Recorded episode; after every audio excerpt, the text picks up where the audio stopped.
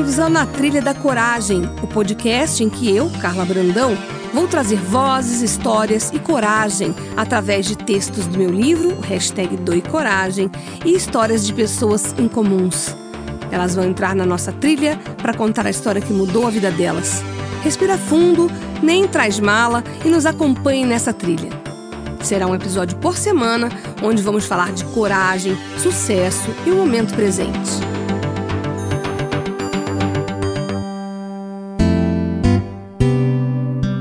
Nesse programa, a gente vai falar com Arthur Henrique, que nada mais é do que meu filho, uma grande inspiração para mim, autor de um dos textos que compõem o livro Hashtag Doi Coragem, que eu lancei no final de 2018. E é para contar por que, que ele escreveu esse texto e por que, que ele se inspira que ele está aqui hoje no Trilha da Coragem. E aí, tudo bem? Tudo bom? É, então, eu tô aqui para falar um pouquinho sobre esse texto, sobre as afirmações que eu usei para focar nesse tema, né? Porque às vezes a gente se perde muito no que incomoda a gente, no que a gente pode fazer a respeito. E o texto do espelho fala justamente sobre isso, porque muito do que a gente vê nos outros que nos incomoda está diretamente ligado com o que a gente faz de errado com outras pessoas. Então, eu acredito que a gente pode fazer algo a respeito quando tem a ver com a gente, né? Quando a gente pode influenciar na nossa própria vida, a gente altera dos outros. Então foi Quem te ensinou isso? Ah, muito do que eu aprendo é com você mesmo, né? Então, desde nesses 10 anos que você está se desenvolvendo, eu sou um grande aprendiz seu. É, é muito bom fazer parte dessa sua jornada e dessa trilha da coragem, né? e eu digo mesmo, ter você como parceiro nessa trilha é uma coisa esplendorosa, é uma dádiva, porque você é, retribui, porque você me dá ferramentas para eu também me aprimorar. É, é uma troca e isso é o que me estimula a te passar tudo que eu aprendo a cada curso, a cada viagem, a cada livro que eu leio, eu quero te contar tudo. E você foi crescendo, hoje você tem 20 anos e você foi se mostrando um grande aprendiz também. Isso me estimula muito a ir além e a te, a, a te contar tudo que eu vou aprendendo para fazer de você um ser humano muito melhor do que eu sou. Eu acho que é, é exatamente essa a nossa função, né? Fazer, como você mesma fala, né? Que a gente deixar o, o mundo melhor do que como a gente encontrou ele, né? Então, acredito que eu sou um pouco do, do que vai ficar aqui depois que você for. E o que eu puder passar pra frente do que você me ensinou também vai ser maravilhoso. Eu vou chorar, mas tudo bem. E, e, você me fala que você usa muitas afirmações, até me surpreendeu ao final de uma das palestras que eu fiz aqui em São Paulo, que você me acompanhou, você pediu a palavra e você contou para as pessoas que estavam presentes o quanto as afirmações diárias, que eu também cito sobre a importância disso nas palestras, é, fazem diferença na sua vida. Me explica mais. Então, é, partindo também dessa ideia de que a gente pode fazer algo por nós mesmos, né? Uh, a gente sempre tem uma forma de fazer. E a primeira forma é com afirmações, é programando aquilo. Eu faço engenharia mecatrônica, eu sei o quanto a, a programação é importante, né? Então, a partir do momento que a gente programa o nosso cérebro para a gente pensar de uma forma, isso acaba se tornando uma verdade para a gente depois de um tempo. Então, é, essa afirmação, inclusive da palestra, é, que eu usei, usei para exemplificar, significa que eu sou um imã irresistível para tudo que me pertence por direito divino. Que quer dizer justamente tudo aquilo que eu posso chegar, que eu posso ter, que faz parte da minha jornada nesse momento, vai chegar a mim de alguma forma. Eu vou atrair isso para mim e isso vai ser útil para mim e para aqueles que estão ao meu lado. E nesse momento da palestra, eu pensei justamente nisso no momento em que eu pensei no ônibus que eu às vezes demoro para pegar, no momento que eu tô atrasado, tô estressado. Eu falo, meu, calma respira.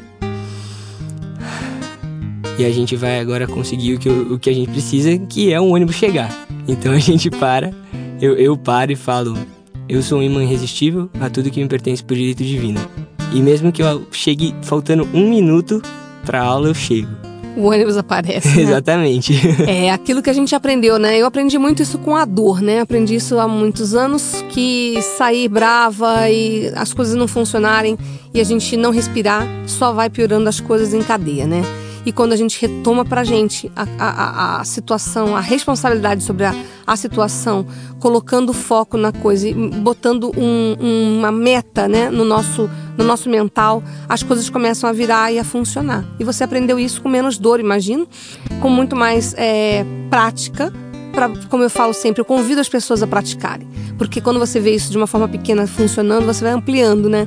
E você, eu já percebo que você deu um exemplo simples, mas você já aplica isso de forma muito maior, né? Sim, na verdade, as afirmações, elas podem ser muito simples, como um eu consigo, eu posso, eu vou, até uma coisa muito mais elaborada que envolve energia e uma coisa muito mais ampla. Barack Obama não é bobo nem nada, usou isso pra, na época que ele foi candidato à presidência, né? Exatamente. Yes, we can.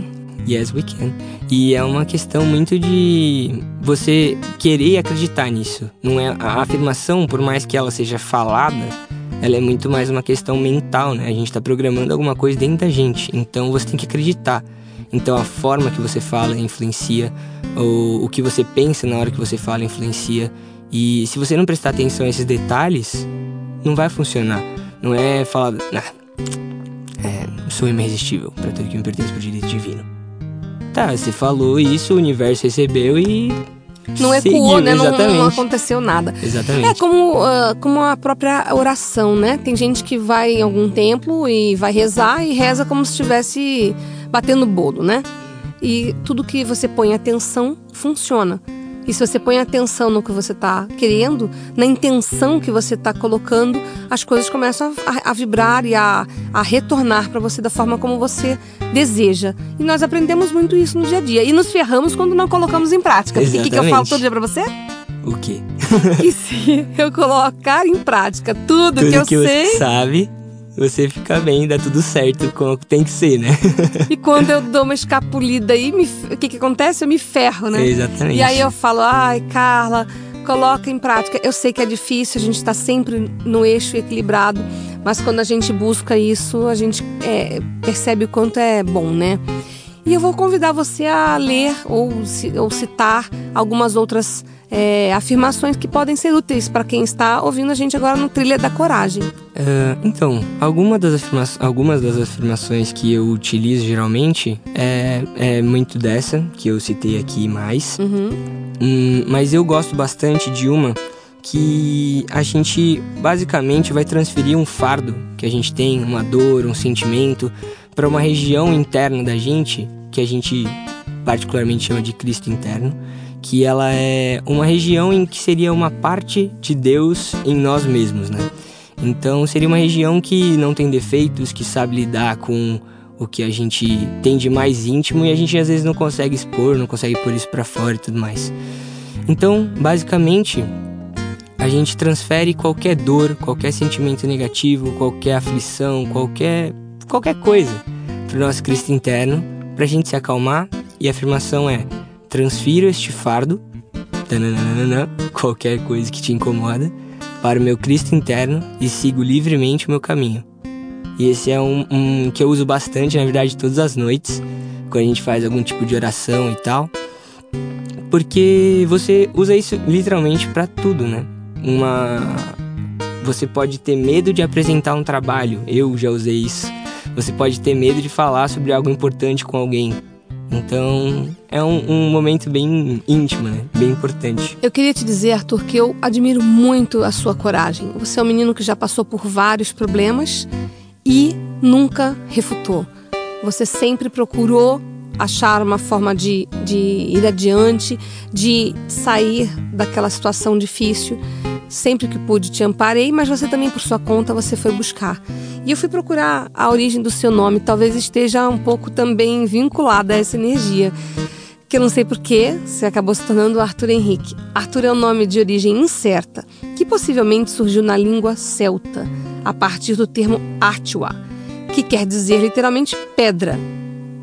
Henrique é o nome de pessoas é, que provavelmente têm origem no, na Alemanha, que tem o significado de chefe do lar, pai da família, líder o mais respeitado.